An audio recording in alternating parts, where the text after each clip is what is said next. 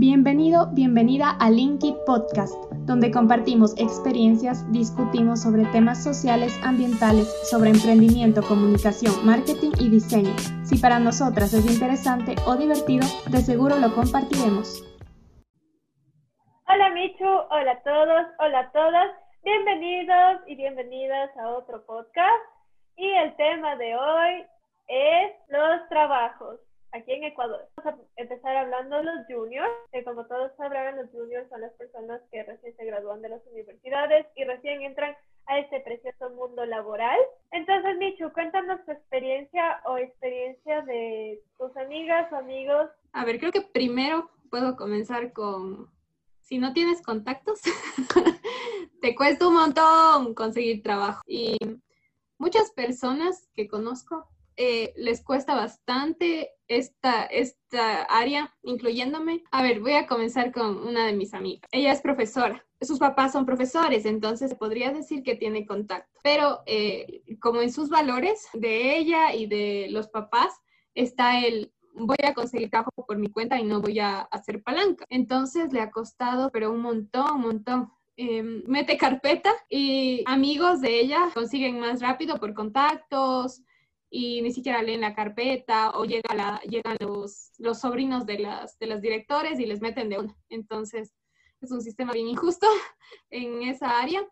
No sé, yo creo que sí funciona así en otras áreas también, porque en realidad si es que no conoces a alguien es muy difícil conseguir un trabajo. Lastimosamente dentro de nuestro país, voy a hablar de Ecuador específicamente porque realmente no sé cómo es en otros países, eh, te piden se exigen que tengas 25 años y 5 años de experiencia. Cuando te gradúas a veces a los 23 años, a los 24, incluso a veces hasta los 25 o, o más. ¿Y cómo ganas experiencia si es que no te dan la oportunidad de trabajar? Ahora, ¿Cuál crees que son las ventajas y las desventajas de los juniors? Las ventajas, quizás que venimos con la mente fresquita y tenemos como nuevos sueños, nuevas cosas y queremos dar algo más. Eh, desventajas, eh, como dices, creo que falta experiencia. En mi caso, me falta mucha experiencia y todo lo que sé son cosas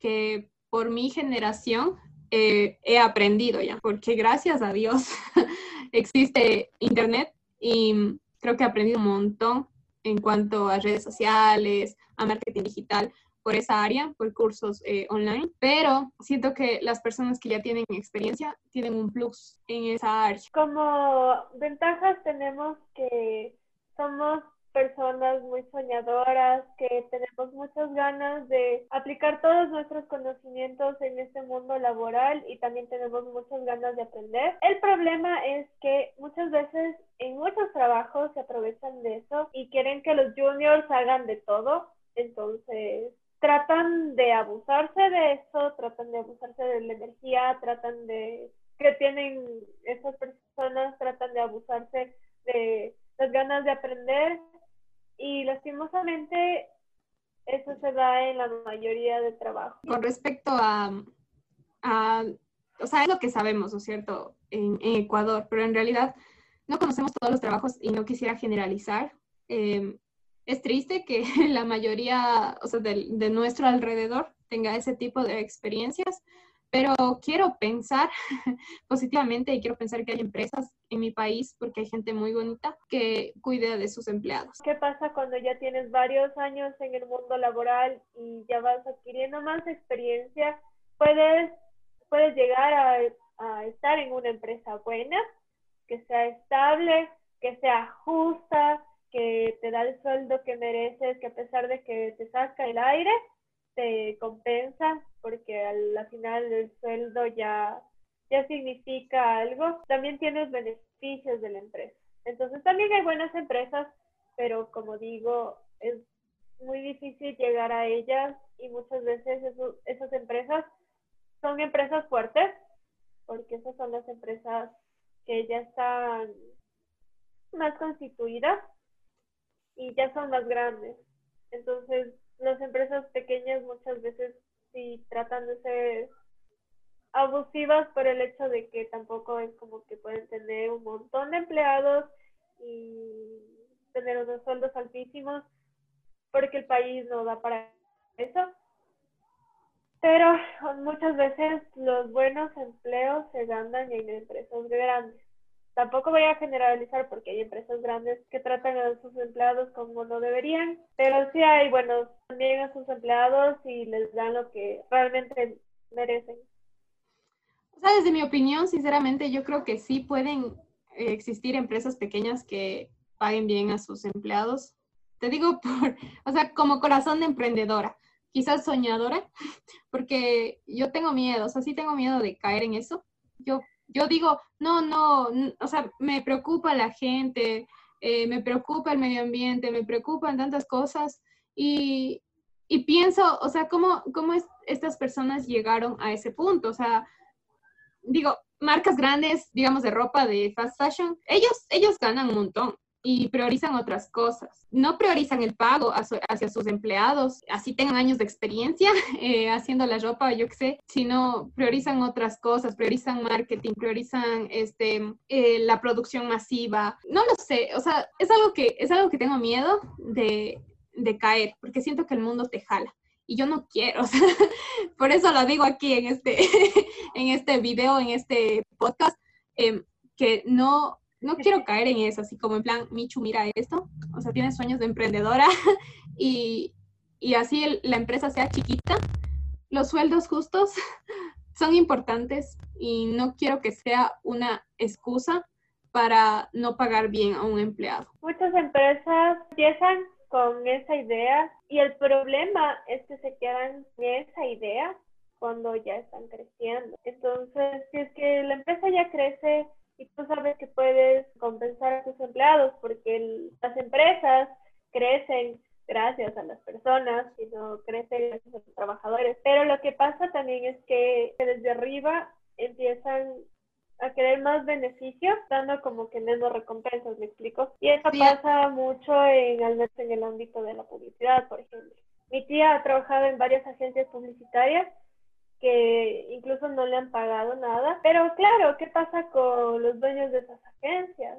Con sus el año, cada vez, con sus cuentas, con el último celular. Entonces, claro, o sea, ellos ganan todos los días, explotan a los empleados que están Abajo es la moda de esos contratos, no, ni siquiera contratos, sino esa modalidad bajo servicio y muchas veces se abusan de eso porque no firman contratos. Los empleados no reciben seguro y no tienes utilidades, no tienes décimos, no recibes liquidación y te puedes ir, te puedes ir o te pueden mandar cuando quieran. Y los empleados no tienen un respaldo para decir como que, hey, esto pasó. Es triste, mm, no sé, o sea, muchas veces eh, se pone de excusa el país por ser, eh, por no estar desarrollado y así, pero esa no es excusa. O sea, tenemos que dejar de poner excusas y tenemos que empezar a, a poner acciones. ¿A qué estamos priorizando? ¿Qué, ¿Qué se puede arreglar? ¿Qué se puede cambiar? Las empresas son organizaciones que tienen sistemas y esos sistemas pueden ser cambiados. La cultura de la organización puede ser cambiada, comenzando desde el líder. Entonces, el que esté en la cabeza puede empezar a aplicar acción. ¿Sabes qué es algo que me ha dolido bastante de experiencia laboral que he tenido o incluso de las experiencias laborales que han tenido muchas de las personas cercanas y bueno, amigas, amigos, primas, primos, etcétera?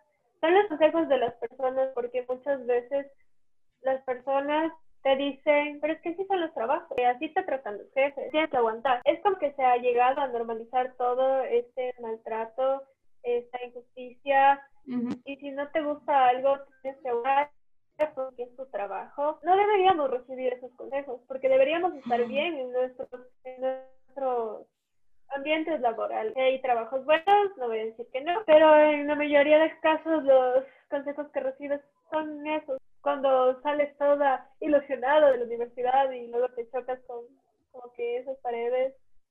No sé, no sé si te ha pasado, yo me he puesto a pensar como que a mí no me gustaría estar de trabajo en trabajo con esos tratos, pero sí que cumplan lo que me ofrecen, me den un trato justo, sé que estoy respaldada por un seguro y realmente tener un buen ambiente laboral porque es súper importante. A ver, ahora te digo desde el ámbito de comunicación.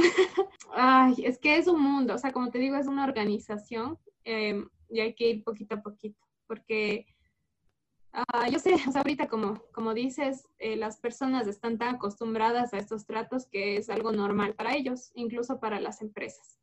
Eh, las empresas piensan que así es y ya. Pero, por ejemplo, tú tocaste el tema del clima laboral, de cómo, de cómo te llevas con la gente, y, ese es un aspecto que, digamos, desde el área de comunicación eh, manejamos y buscamos eh, cambiar este clima laboral, cambiar la cultura organizacional para que el ámbito de trabajo sea bueno y para que se, se, el trabajo sea mejor, tenga un resultado mejor, eficaz. Porque si una persona está estresada, ¿cómo rayos va a, dar a su trabajo lo mejor de sí mismo.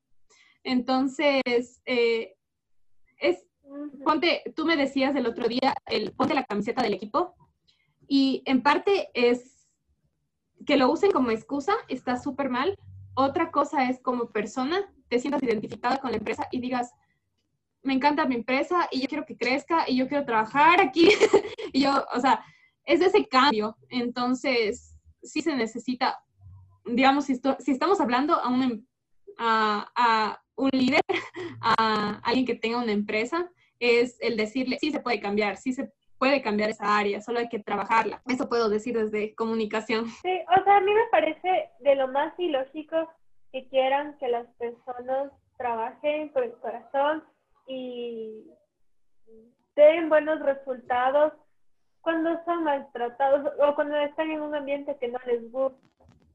Como que si motivas a la gente que trabaja, si es que les das reconocimiento en el aspecto de, wow, haces un buen trabajo o cualquier reconocimiento, pero realmente si generas un buen ambiente laboral, las personas van a trabajar de mejor manera.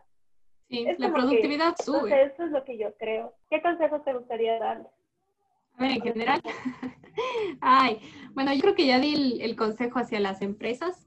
Em, creo que al, área humana, a los estudiantes que están, que recién salieron graduaditos, junior con experiencias de dos años, em, como consejo, ¿qué les puedo decir? Que ah, personalmente mm, me, me, ha tocado aguantarme porque necesito experiencia, necesito ganar experiencia.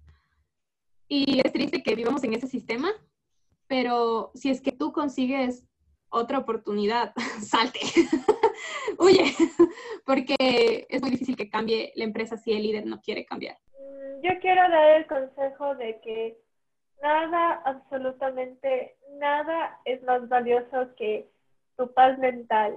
Entonces, si realmente te sientes mal en algún trabajo, sientes que no te valoran, sientes que están abusando o cualquier cosa, es mejor salir de, ese lugar, aunque muchas personas te van a decir, no, pero es que tienes que aguantar.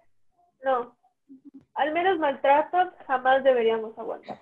Tú vas primero ante cualquier trabajo y la paz mental es más valiosa que cualquier cosa. Sé que muchas personas no están en esa situación de salirse porque hay necesidad. Y puedo decir desde mi aspecto eh, en mis creencias que la oración es poderosa y que Dios provee, Dios provee trabajo y Dios te va a poner un lugar mejor. Entonces, no pierdas la fe y, y el Señor va a abrir puertas. Bueno, eso fue todo por hoy. Espero que les haya gustado. Espero que se lleven algo de este podcast y nos vemos en la próxima. Chao. Gracias por escuchar el podcast de hoy. Si te ha gustado y quieres apoyarnos, suscríbete para enterarte cuando subamos un nuevo episodio. Encuéntranos en Instagram como arroba dani.baez y arroba michu.abad. Gracias por tu tiempo, comentarios y apoyo.